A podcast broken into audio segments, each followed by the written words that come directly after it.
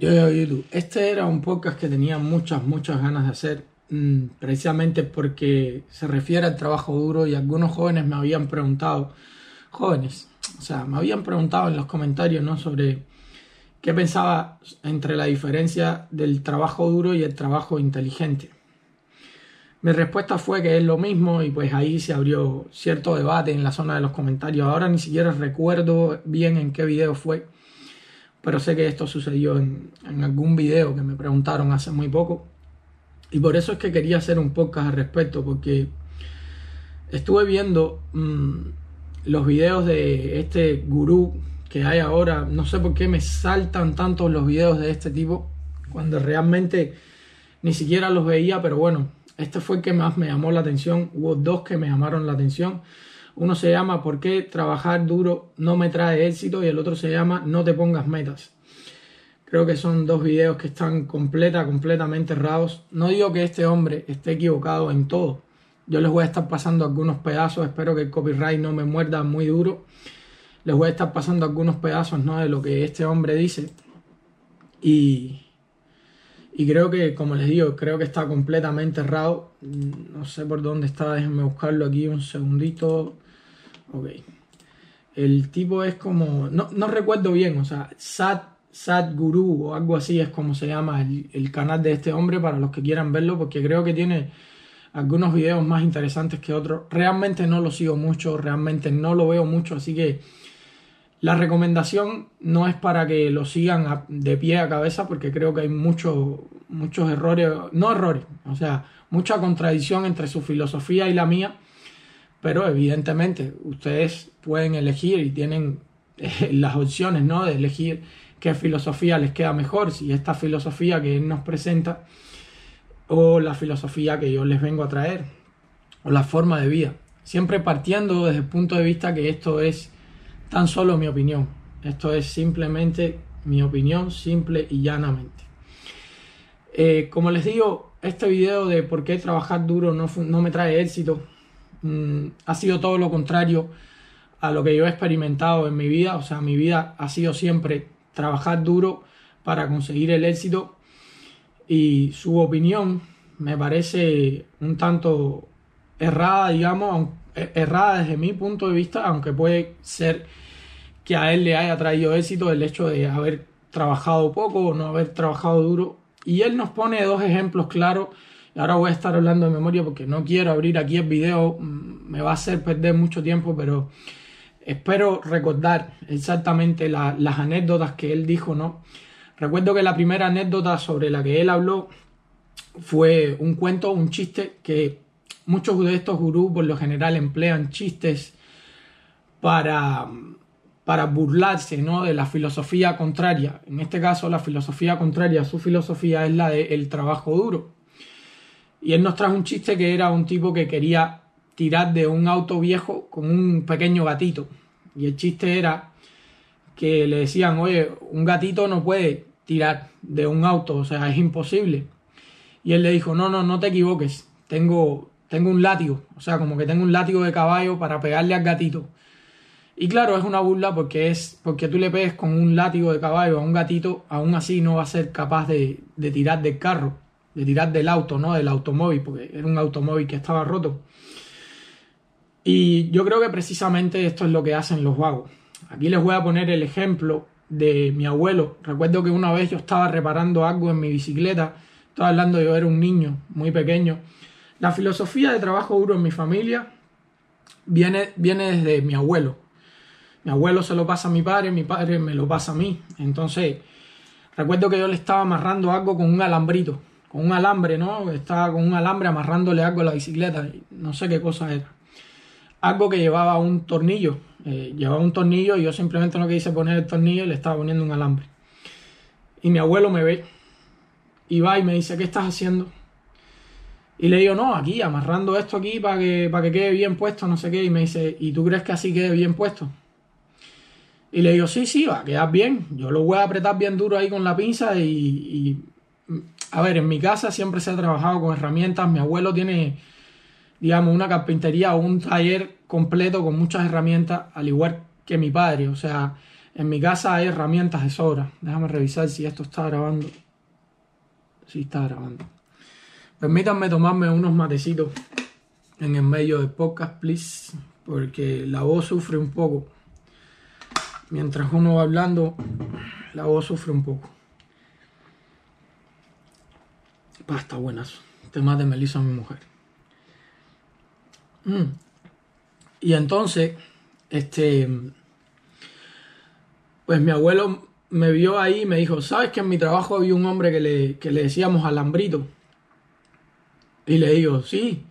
Y me dice, sí, todo lo amarraba con alambre y a la semana todos teníamos que estar reparando las cagadas que él se mandaba.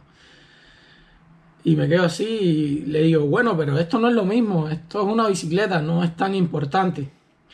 Y mi abuelo me dice, por ahí se empieza, o sea, se empieza por una bicicleta y se terminan en desastres enormes.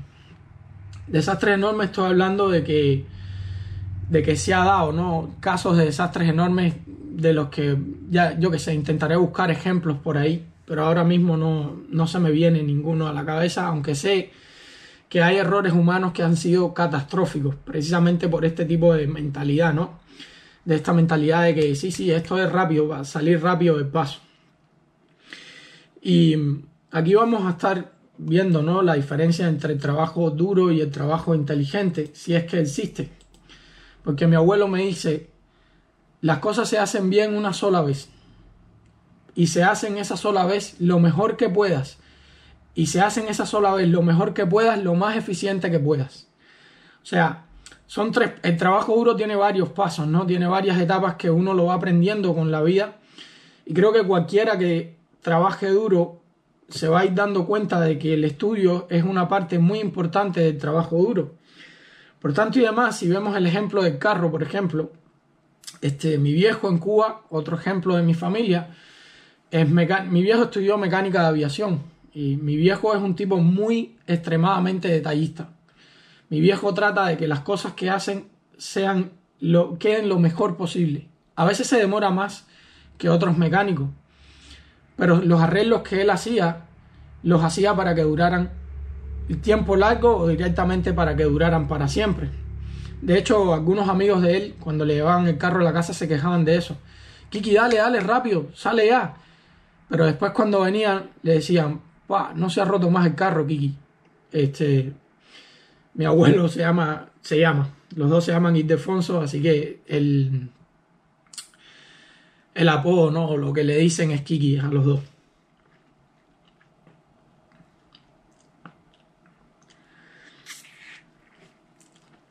Y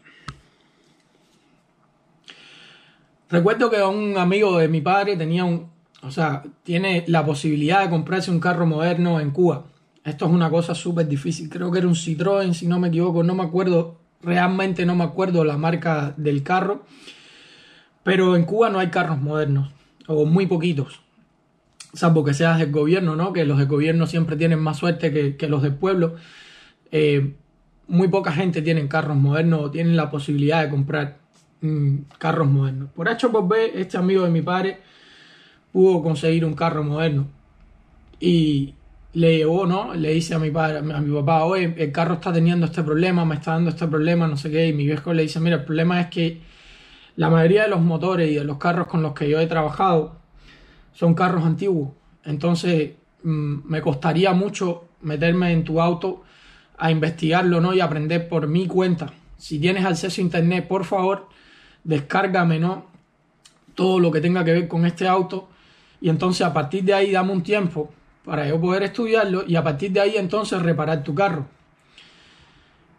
Y exactamente, el hombre hace eso y todas las reparaciones del carro el hombre las hacía, o la mayoría las hacía con mi viejo. Este, y aquí es donde vemos ¿no? la especialización de alguien que trabaja duro. La especialización en el sentido de que buscas primero la información para hacer, para acortar el tiempo lo más posible. Generalmente las personas que piensan como este gurú dice, como el ejemplo de este gurú que ponen un gatito a tirar del carro, son personas brutas, personas que no piensan en la eficiencia. Y generalmente, de hecho, el dicho que creo que se debe en Cuba es así, y me imagino que en muchísimos otros países de habla hispana también el dicho sea así, es el vago trabaja doble. El vago trabaja doble porque cuando haces las cosas mal, evidentemente vas a tener que hacerlas de nuevo y hacerlas de nuevo y hacerlas de nuevo. Porque cuando tú amarras algo con un alambrito, cuando tú pones a un gatito, como el chiste de este hombre, a tirar de un automóvil, evidentemente esto no va a funcionar. Y estoy completamente en desacuerdo de que el trabajo duro no me trajo éxito.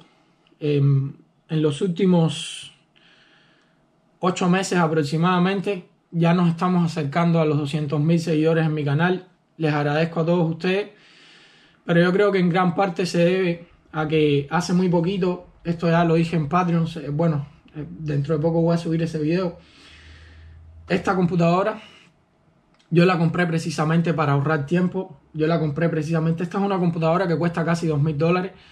Prácticamente mi, o sea, todos los ahorros de la casa se fueron en esta computadora en diciembre. Pero fue, lo hablé con mi mujer y, o sea, nosotros siempre tomamos, ¿no? Los, digamos, las decisiones de la casa en conjunto. Ella y yo nos sentamos y vamos a conversar. Y bueno, ¿qué te parece esto? Al igual que la GoPro con la que estoy eh, filmando. Fue un gasto de aproximadamente dos mil dólares. ¿Por qué? Porque la otra computadora con, la que yo estaba trabajando, discúlpenme por el aire nuevamente, la otra computadora con la que yo estaba trabajando, mm, más o menos gastaba digamos que por cada video me gastaba una hora de más aproximadamente, entre que renderizando era muy lenta y que muchísimas otras cosas era, era lenta, o sea, me costaba mucho más en la otra computadora que yo tenía, precisamente porque no tenía la RAM, el micro no era tan potente y sobre todo la tarjeta gráfica no era tan potente como la esta laptop. Muchos me preguntan qué juego juegas, no. Eh, yo sé que las MSI son computadoras que se utilizan para juegos, pero yo no juego, yo no juego ni nada. Eh, no tengo ningún juego instalado y no sé de ningún juego. Este, lo importante de estas computadoras que son para gamers eh, es la tarjeta gráfica, es lo más importante. Y pues precisamente lo que estoy ahorrando es tiempo, contrario a lo que este tipo plantea, que la gente trabajadora o la gente que trabaja duro hace o sea, yo estoy intentando por todos los medios mm, minimizar el tiempo en el que produzco. Y estoy intentando por todos los medios hacer lo más fácil posible el trabajo para mí. Estoy intentando optimizar por todos los medios mi trabajo para poder sacar videos eh, diarios, como he dicho. Por cierto, este mes he fallado dos días, pero esos dos días que he fallado ha sido porque los videos no me los han monetizado a tiempo. Mm, quizás sea una excusa de mi parte, pero creo que es una buena excusa. Así que, teniendo en cuenta eso, vuelvo a estar en desacuerdo por completo con lo que está diciendo este Sanguru, eh, ¿cómo se llama? Sadhguru. Estoy completamente en desacuerdo. Segundo ejemplo que pone, y nuevamente es un chiste, porque como digo, esta gente siempre tratan de burlarse de la filosofía opuesta. El segundo ejemplo que el tipo nos pone es el ejemplo de alguien Supongo que este hombre sea de la India o no sé, pero si han visto alguna película mm, de la India o algo parecido, deben saber que eh, la India es un país relativamente pobre, donde todavía hay fosas eh, expuestas, no fosas que están abiertas, digamos. En Cuba se le dice eh, fosa, no sé cómo se le diga en tu país, realmente no sé cómo se le dice a las fosas en tu país, pero es este lugar donde va toda, todos los desechos, ¿no? Toda todos los desechos de los, seres, de los seres humanos, de los animales, etcétera, etcétera, toda la caca, el meado, todo va para ahí. Y pues en películas indias, etcétera, que yo he visto, he visto que ellos lo que tienen es un hueco, digamos, y, ahí cagan y mean y hacen todo ahí, pues ese, ese hueco está expuesto, digamos. Entonces, a veces la gente se puede caer ahí. Y el ejemplo que pone es alguien que cae en una fosa, se cae ahí dentro y evidentemente estás de, estás de mierda hasta, hasta arriba, porque eso es todo mierda y meado, mierda y meado, mierda y meado, un hueco en el piso. Y el tipo lo que dice es que la gente bruta, eh, digo, que la gente inteligente hace lo que hace este hombre que se cayó ahí, este hombre que se cayó, en lugar de gritar fuego, fue, eh, perdón, en lugar de gritar mierda, mierda, mierda, gritó fuego, fuego, fuego, porque entonces vinieron los bomberos y los bomberos buscaron fuego por todas partes y no encontraron fuego, pero sí lo encontraron a él, que se había caído dentro de la fosa de mierda y no había podido salir. Eh, este es uno de los ejemplos más absurdos que, se podían utilizar en contra de, los de, los que trabajamos duro, de los que somos hard workers. Este, es, uno de los peores ejemplos que he visto en mi vida, uno de los peores chistes con respecto a eso, ¿no? Quizás como chiste esté muy bueno, no sé, a mí no me dio risa, pero bueno, quizás como chiste está muy bueno. Eh, la realidad es que yo no lo veo así, porque si nos ponemos a pensar que a alguien que trabajaba duro y a alguien que era inteligente, en lugar de estar buscando la manera más pícara de hacer las cosas, porque eso está muy lindo. Fuego, fuego, fuego, vinieron los bomberos y te rescataron. La primera vez. Y la segunda, la segunda van a venir también. La segunda cuando escuchen tu voz te van a hacer caso también. Eh, esto es complicado. De hecho, primero te tiene que escuchar alguien. Es que, es que son ejemplos tan absurdos que bueno. Lo único que tengo para decir contra este ejemplo es que para eso se, inventaron los sistemas de desagüe, que son muy antiguos. Me parece increíble que en pleno siglo XXI este tipo está haciendo un video en el que el ejemplo sea que hay fosas expuestas donde personas pueden caer, donde incluso el hijo de este mismo hombre que se pone en el chiste, evidentemente estamos hablando de algo que no es real, ¿no? Pero bueno, supongamos que sea real y supongamos que ese pensamiento es real porque mucha gente tiene ese mismo pensamiento. Tu hijo puede caer ahí también. Tu hijo se puede caer también en esa fosa. Este, y como digo, alguien no solamente inteligente, sino también que trabajaba duro, inventó los desagües para que no cayeran más las personas en este tipo de fosas, para que no existieran plagas y enfermedades, etcétera, etcétera, etcétera, etcétera. Por eso me parece increíble este tipo y, que la gente se ría de estas cosas y que la gente dé esto como un hecho verídico. ¡Wow! ¡Qué razón tiene! Tiene una barba muy linda y debe ser muy sabio este hombre pues sí, debe ser muy lindo sentarse ahí y decir todo lo que se te venga a la cabeza y tu filosofía me encanta, amigo, pero si todo el mundo, bueno, no me encanta, estoy mintiendo, estoy siendo sarcástico aquí, pero bueno, si todo el mundo siguiera tu filosofía, amigo, y todo el mundo se sentaría, porque incluso hay un punto en el que dice, si tú no disfrutas de tu trabajo, lo mejor es que te sientes a pedir limosna, y bueno, y si todo el mundo hace eso, amigo, ya veremos a dónde llega la sociedad, ¿no? Me gustaría ver una sociedad rigiéndose por este sistema que este hombre nos plantea. Sería una sociedad súper, súper interesante, ¿no? Eh, muy, muy, no lo sé. Ya me gustaría verlo. Creo que probablemente estemos en camino a eso con, todos los gamers y con todos los chicos que, que, me escriben sobre los videojuegos y no sé qué. Mm, me gustaría llegar a, a no me gustaría llegar a ver esa sociedad, pero bueno, digo, puede que estemos en camino. Puede que estemos en camino a eso. El segundo video que quiero tocar de este eh, Sadhguru, vuelvo y repito, yo no me he visto todos los videos de este hombre y no sé si toda la filosofía de este hombre se base alrededor de esto, ¿no? Esto es simplemente un ejemplo en el que yo estoy hablando de mi filosofía de vida. Por favor, no se equivoquen con respecto a esto. El segundo video es el de no te pongas metas. Este ya me pareció el más genial este, los pocos que vi, eh, no te pongas metas, me parece el video más absurdo de todos. Porque sobre todo la filosofía de él se basa en que hay que hacer lo que te gusta. Si no te gusta, no lo hagas. Hay que hacer lo que te gusta. O sea, si te gusta ser alcohólico, pues sea alcohólico, porque eso es lo que tú disfrutas. Si, lo estoy llevando a un extremo, sé que lo estoy llevando a un extremo. Pero la disciplina que yo predico está totalmente en contra de este tipo de cosas. La disciplina que yo predico lo que dice es, o lo que te dice es, que hay cosas que no te gustan, pero que a través de la disciplina te van a llegar a gustar.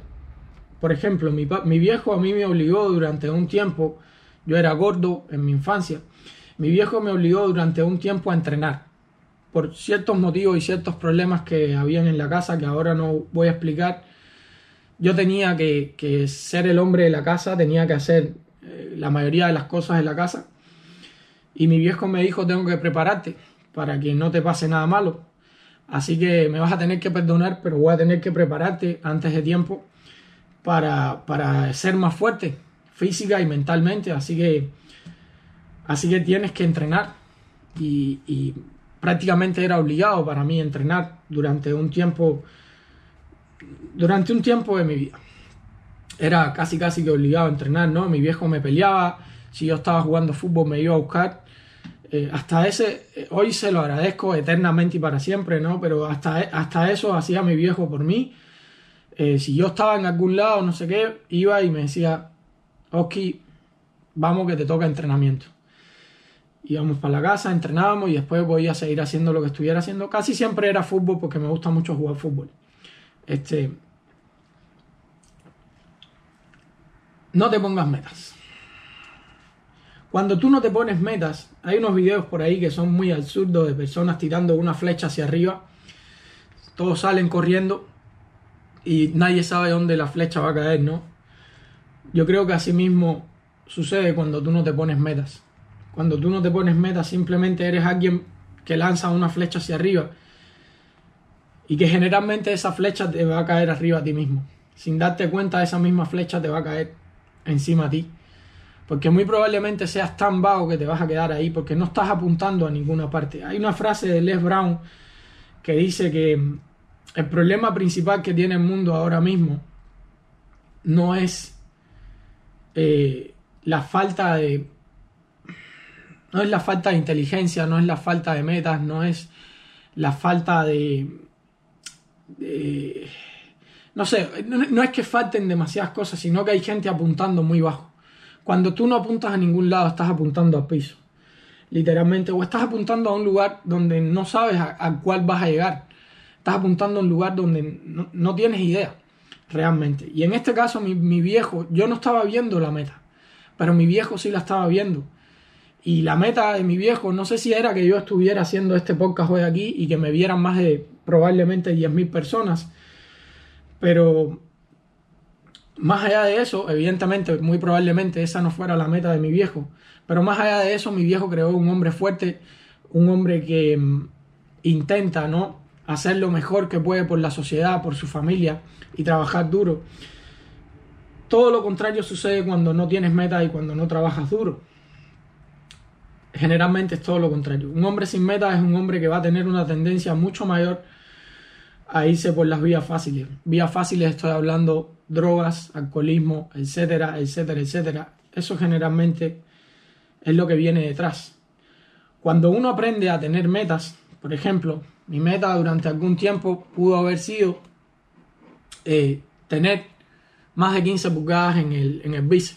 Vamos a poner un ejemplo eh, bastante práctico porque realmente fue una meta. Ahora yo tengo 17 pulgadas, que son 44 centímetros aproximadamente en los bici. Entonces, mm, ya ahora mismo me da igual si los tengo o no, pero realmente en ese momento era una meta, así que entrenaba muy duro para lograr esa meta. Pero es que hay metas que son mucho mayores, hay metas que son mucho más grandes. Metas que me propuse, por ejemplo, llegar a, Estados Unidos. El problema no fue llegar a Estados Unidos como tal, sino todo lo que aprendí en el trayecto de esa meta. Todo lo que aprendí en el trayecto de llegar a Estados Unidos es lo importante, digamos. Y aquí no voy a estar entrando en que eres un capitalista podrido por querer ir a Estados Unidos y no sé qué. Yo tenía mis motivos para querer llegar aquí y ahora muy probablemente tenga motivos también para querer salir en cierto momento, ¿no? O en un futuro puede que tenga motivos para querer salir. Así que eh, eh, eh, las metas de la vida no son, esta meta es la ultimate goal, you know, la, ¿sabe? Lo, lo que, la meta máxima, esto es lo que más, más grande de mi vida. No, no, uno va llegando a ciertas metas y va cumpliendo ciertas metas y después se da cuenta que hay más y más y más y más y más. Pero si tú comienzas sin tener ninguna meta, muy probablemente no llegues a ninguna parte. Y este es el problema con estos gurús que se sientan ahí y dice, ah, sabes que no te pongas meta y te tiran dos o tres chistes que ni recuerdo qué chistes habrá tirado en ese video. Y es que, de hecho, por ahí me había descargado también un video para mostrarle a ustedes muchos personajes que hablan sobre el trabajo duro pero no vale la pena, creo que no vale la pena estar poniendo ejemplo por ejemplo y traduciendo en este podcast porque me llevaría mucho trabajo. Les voy a pedir que estudien las biografías. Estudien las biografías de, yo que sé, de Big Gay, estudien la biografía de, no sé. Estudien la biografía de personas que hayan tenido éxito, ya sea deportistas, por ejemplo, Usain Bolt, La Roca, eh, los que ustedes quieran. Estudienlo a ver si no, si no son personas que trabajan duro.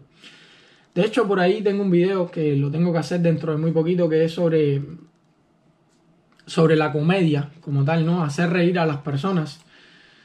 Es un video de Kevin Hart, lo tengo aquí precisamente en, el escritorio porque es uno de los videos que tengo que probablemente haga en los próximos 15 días. Y Kevin Hart habla sobre el sistema que él tiene para llegar a, construir una hora de comedia.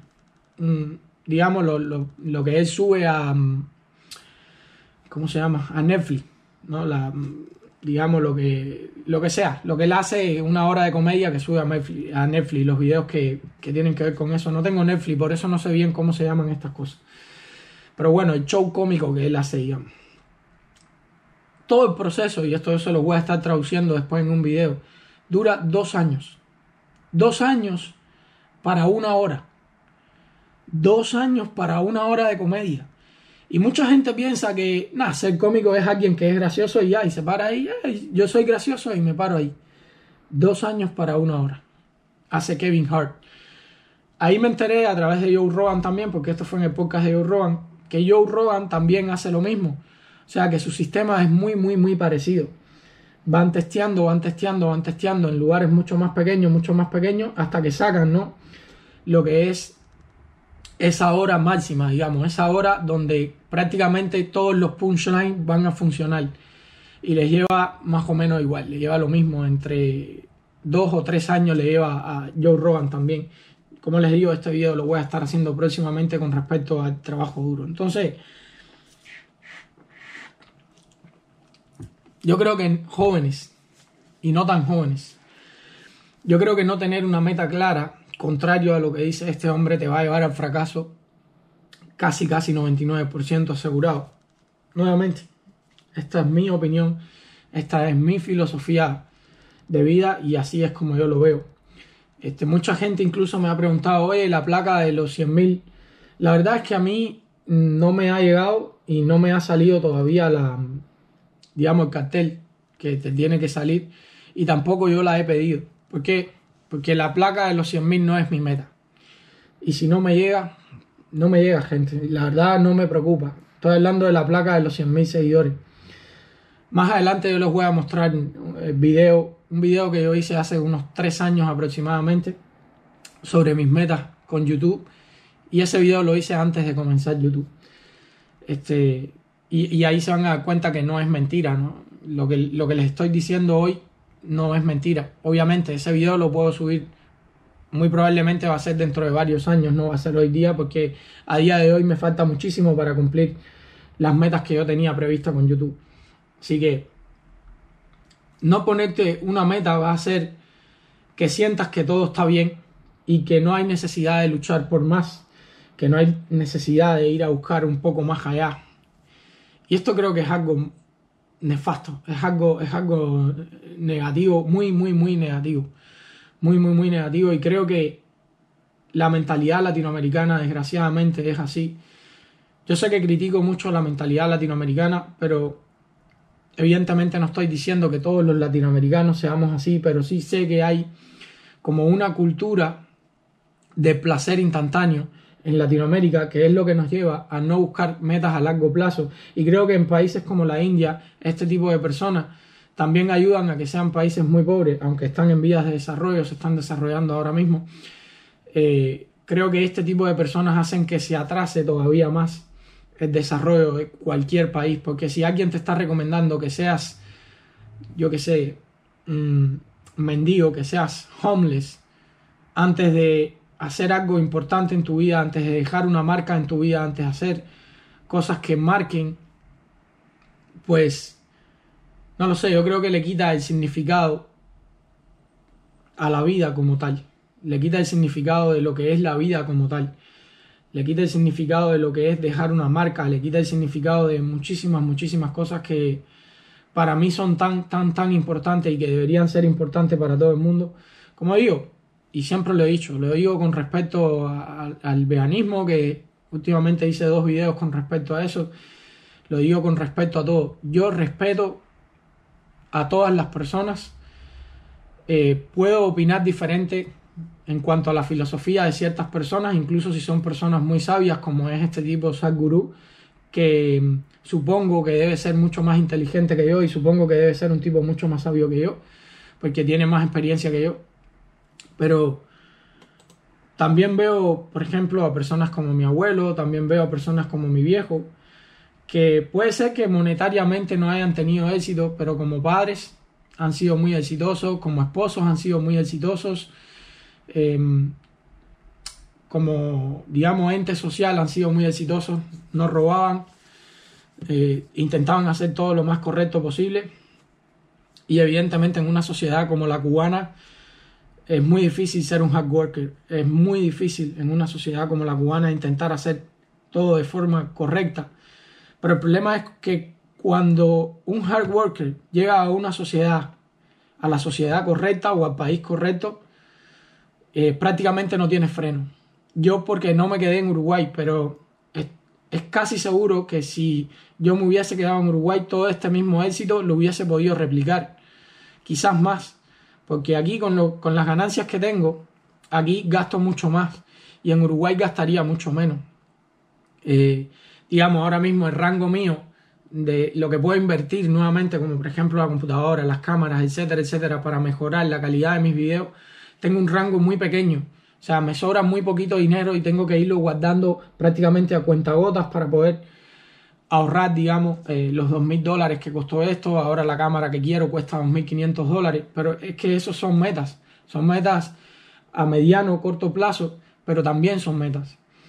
Y si no tienes esas metas, como digo, incluso a nivel ahorro es muy complicado, se vuelve muy complicado. Entonces, si personas como mi viejo o mi abuelo están fuera en una sociedad, no estoy hablando, por ejemplo, Venezuela, Cuba, ese tipo de sociedades está literalmente corrompida desde el tallo hasta la, o sea, todo, todo, todo, desde la punta de la hoja hasta la raíz más profunda están corruptas y literalmente los que sobreviven o los que pueden sobresalir son los que son más corruptos y son los que están dispuestos a hacer cualquier cosa, pero por eso también predomina la pobreza en sociedades como la cubana y la venezolana ahora mismo, porque son sociedades donde el individuo se le oprime y donde esta gente supuestamente resaltan eh, el grupo, ¿no? Resaltan la población en general. Y entonces lo que sucede es que si tú trabajas, voy a poner este un ejemplo muy, muy, muy gráfico para que ustedes entiendan lo que les quiero decir con respecto a esto y con las sociedades que no se basan en, el individualismo, sino que se basan en el colectivismo. El ejemplo clásico es un profesor en, una universidad, digamos. Él dice, bueno, todos los que, los que quieran comunismo, digamos, en esta clase, aquí precisamente, no a nivel social, sino comunismo en esta clase, que levanten la mano y casi toda la clase levantó la mano. O sea, comunismo significa bueno, busquen ustedes todo el significado del comunismo, pero vamos a hablar en un significado muy escueto del comunismo que es eh, es bien de la comunidad completa. Lo que estamos buscando es el bien de todo el mundo y no la individualidad, sino que todo el mundo salga igual y salga parejo, que es lo mismo que sucede con corrientes feministas que no, no se basan no se basan en la individualidad y no se basan en el concepto de la jerarquía. No se quieren basar en el concepto de que yo estoy aquí porque soy mejor que tú.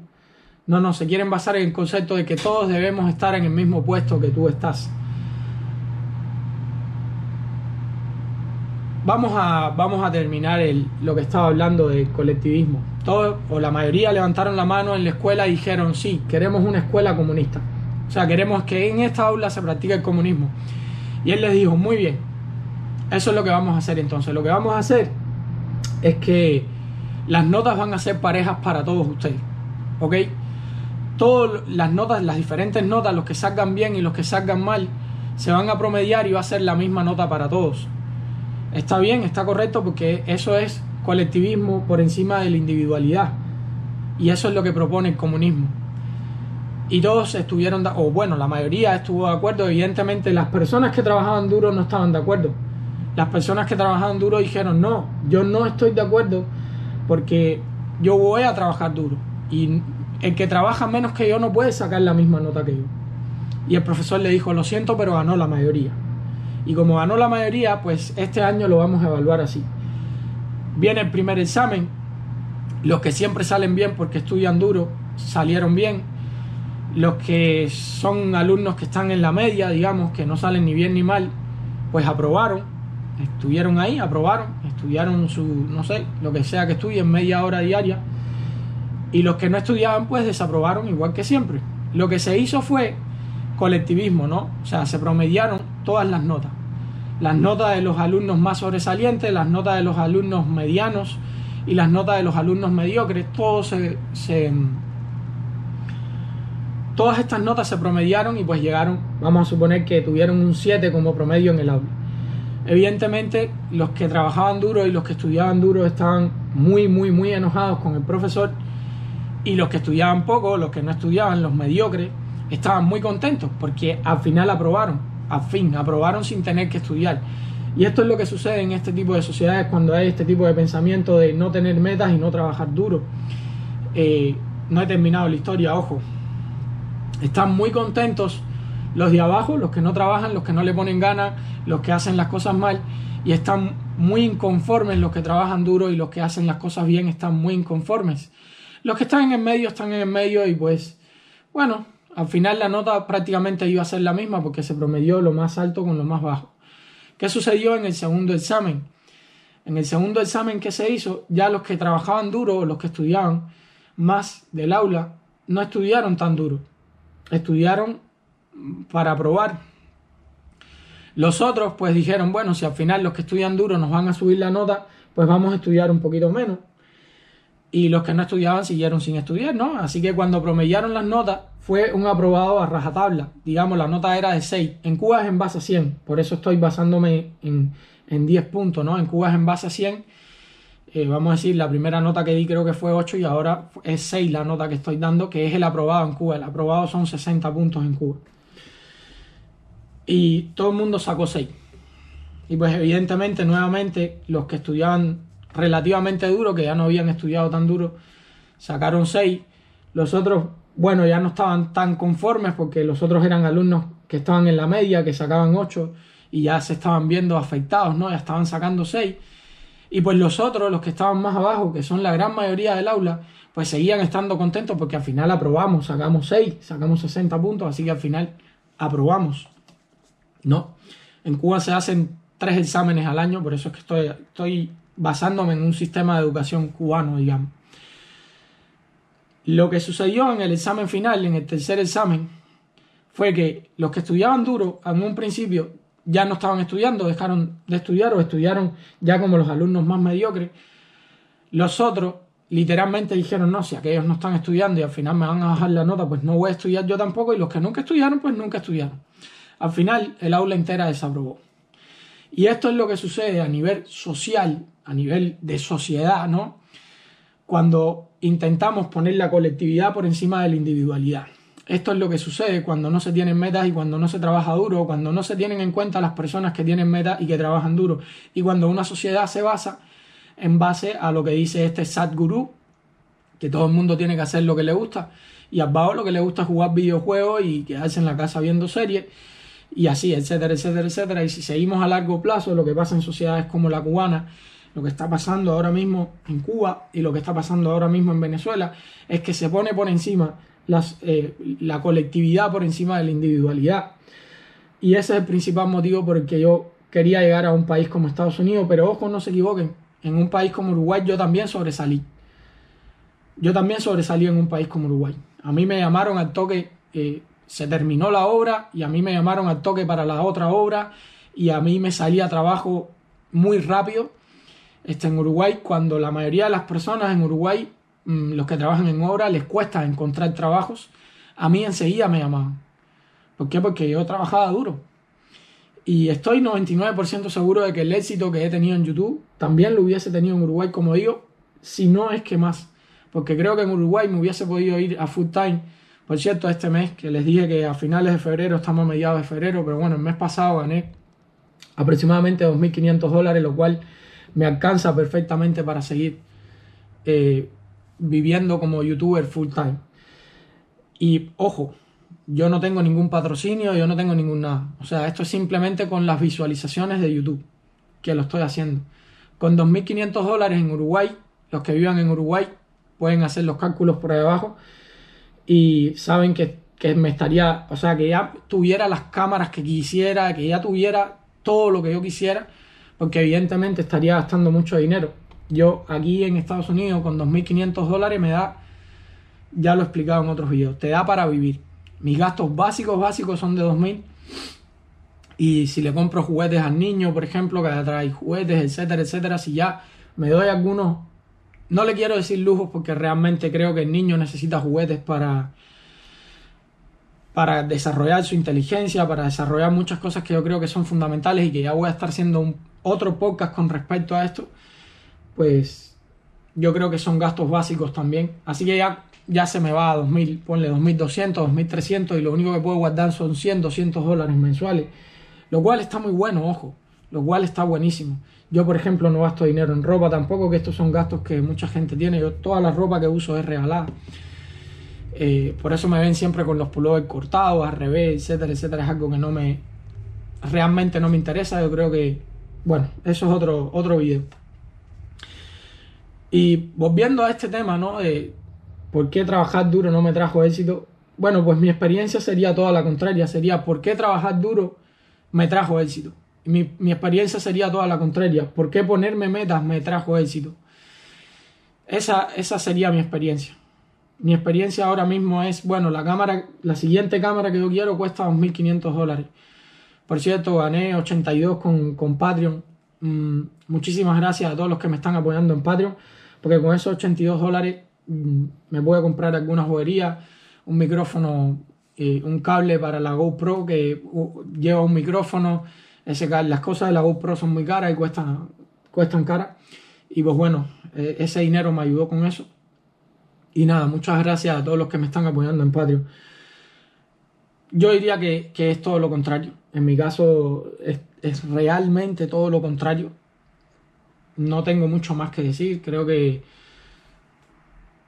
No lo sé, si no les sirvió los ejemplos que les puse, si ustedes creen que aún así, más allá de que les estoy pidiendo que por favor investiguen, la mayoría de las personas que se han hecho, no estoy hablando de los millonarios, porque es, es muy diferente los millonarios, porque hay muchos niños millonarios, que las personas que eran pobres y han tenido éxito. O sea, por favor estudien las biografías de este tipo de personas. Si, si es tu, freestyle, eh, tu freestyler favorito, por ejemplo, Asesino, estudia su biografía, si es que, si es que Asesino tiene una biografía, pero busca por ahí que hay videos muy buenos con respecto a Asesino, a Chuti, etcétera, para que tú veas si no ha habido trabajo duro y metas de por medio. Búscalo. Búscalo para que tú veas si te estoy diciendo mentira. Este, casi todas las personas que logran tener éxito en la vida han trabajado duro y han tenido metas. Salvo que seas un hijo de papi y mami, la mayoría de las veces es así. No estoy diciendo que todos los hijos de papi y mami sean unos vagos y unos escarados. Ojo, porque sé que se tiende mucho a generalizar. Estoy diciendo que mucha gente que te da, ah, fulano, pero fulano es millonario y hace con su vida lo que le da la gana. Sí, sí, pero mira, mira sus inicios. O sea, yo te estoy hablando de personas que salieron de la pobreza y llegaron a tener éxito, no sé si monetario o espiritual o lo que sea, porque por ejemplo mi viejo y mi abuelo no son millonarios, pero creo que, como dije, a nivel familiar sí han tenido mucho éxito y a nivel social han tenido mucho éxito, simplemente no les ha funcionado por, la sociedad en la que viven. Pero mi viejo y mi abuelo en Uruguay o mismo aquí en Estados Unidos o en países como España, en, países medianamente justos, medianamente, porque ningún país es justo, pero en países medianamente justos, brother, o sea, hubiesen tenido un éxito bestial porque son tipos extremadamente, extremadas, extremadamente perfeccionistas. Y me la juego, o sea, me, me, la juego a que ellos hubiesen tenido muchísimo más éxito del que yo he tenido en su tiempo. Me la juego. Son tipos que todo lo que hacen lo, lo hacen al detalle, lo hacen a la perfección lo hacen cuidando cada pedacito, lo hacen cuidando cada, cada detalle. No hay un alambre en un trabajo de mi papá. Yo, yo hice sistemas eh, de desagüe con mi viejo Y, bro, no, no se escapa un detalle, porque hay que estudiar, ¿no? La caída que tiene que tener por, por metros, ¿no? Cuánta caída tiene que tener por metros, etcétera, etcétera, etcétera. Y yo, yo era el ayudante de mi viejo en ese tiempo. Y, men, o sea, no, no había un piso que mi viejo hiciera que el agua no fuera para donde él quería. No había un, un digamos, una tubería de desagüe que él hiciera que, que se quedara atascada el agua. No lo había. No lo había, lo medía todo milimétricamente. Esto de que el trabajo duro no me trae éxito, lamentablemente no, yo no, no estoy para nada de acuerdo. Y como digo, creo que las personas que trabajan duro casi siempre o generalmente también buscan la manera de trabajar inteligente, buscan la manera de perfeccionar la técnica, de buscar eh, esa salida inteligente, de estudiar cómo puedo hacer esto mejor, porque precisamente en eso va a ser alguien que trabaja duro, va precisamente a eso, va camino a la excelencia. Y yo no estoy hablando de, de trabajar duro y ser un burro que, que, levanta peso y que no sé qué. No, no, no, no. Yo estoy hablando, por ejemplo, Eddie Hall incluso, que, que yo lo considero un hard worker. Eh, lo que hizo para levantar sus 500 kilos fue buscar gente que tuviera que ver con el desarrollo de su de, a nivel psicológico, digamos. Buscó psiquiatras, buscó, trabajó en, en ese campo también. ¿Por qué? Porque las personas que trabajan duro buscan hacia todas partes, buscan salidas por todas partes, buscan conocimiento, buscan... Y, indudablemente yo creo que está mezclado. El trabajo duro está mezclado con, el trabajo inteligente. Yo creo que así funciona. Y como digo, ya lo de no ponerte metas ya me parece una cosa del otro planeta. Pero bueno, mm, respeto a estas personas. Los respeto, como dije, debe ser alguien con mucha más experiencia que yo por su edad y por su barba. Así que nada, nos vemos en la próxima aventura, gente. Un podcast un poquito largo, creo. 46 minutos. 46. ¡Guau! ¡Qué locura! Bueno, nos vemos en la próxima aventura, gente. Simplemente mi opinión. Chao.